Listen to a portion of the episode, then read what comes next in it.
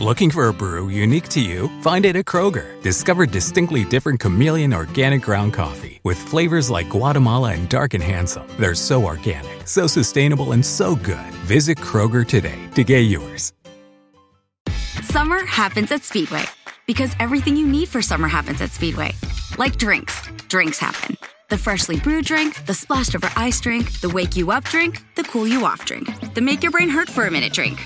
All poured however you want them, whenever you want them, all summer long. So on every hot day, you have something cold to sip. Speedway, summer happens here.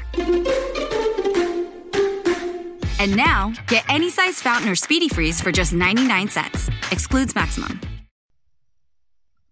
Isaac called Jacob, blessed him, and commanded him, You shall not take a wife of the daughters of Canaan. Arise, go to Padan Aram, to the house of Bethuel your mother's father. Take a wife from there, from the daughters of Laban your mother's brother. May God Almighty bless you, and make you fruitful and multiply you, that you may be a company of peoples, and give you the blessing of Abraham, to you and to your seed with you, that you may inherit the land where you travel, which God gave to Abraham. Isaac sent Jacob away. He went to Padan Aram to Laban, the son of Bethuel the Syrian, Rebekah's brother, Jacob's and Esau's mother. Now Esau saw that Isaac had blessed Jacob and sent him away to Padan Aram to take him a wife from there, and that as he blessed him he gave him a charge, saying, You shall not take a wife of the daughters of Canaan. And that Jacob obeyed his father and his mother, and was gone to Padan Aram.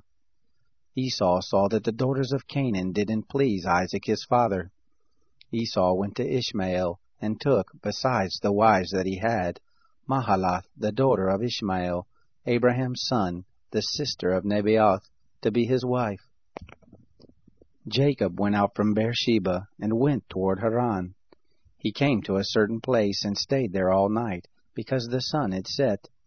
He took one of the stones of the place and put it under his head and lay down in that place to sleep. He dreamed. Behold, a stairway set up on the earth, and the top of it reached to the heaven. Behold, the angels of God ascending and descending on it. Behold, the Lord stood above it and said, I am the Lord, the God of Abraham your father, and the God of Isaac. The land whereon you lie, to you I will give it, and to your seed. Your seed will be as the dust of the earth, and you will spread abroad to the west, and to the east, and to the north, and to the south. In you and in your seed will all the families of the earth be blessed. Behold, I am with you, and will keep you wherever you go, and will bring you again into this land, for I will not leave you until I have done that which I have spoken of to you. Jacob awakened out of his sleep, and he said, Surely the Lord is in this place, and I didn't know it. He was afraid, and said, How dreadful is this place! This is none other than God's house, and this is the gate of heaven. Jacob rose up early in the morning, and took the stone that he had put under his head, and set it up for a pillar, and poured oil on the top of it. He called the name of that place Bethel, but the name of the city was Luz at the first. Jacob vowed a vow, saying, If God will be with me, and will keep me in this way that I go, and will give me bread to eat and clothing to put on, so that I come again to my father's house in peace, and the Lord will be my God, then this stone which I have set up for a pillar will be God's house. Of all that you give me, I will surely give the tenth to you.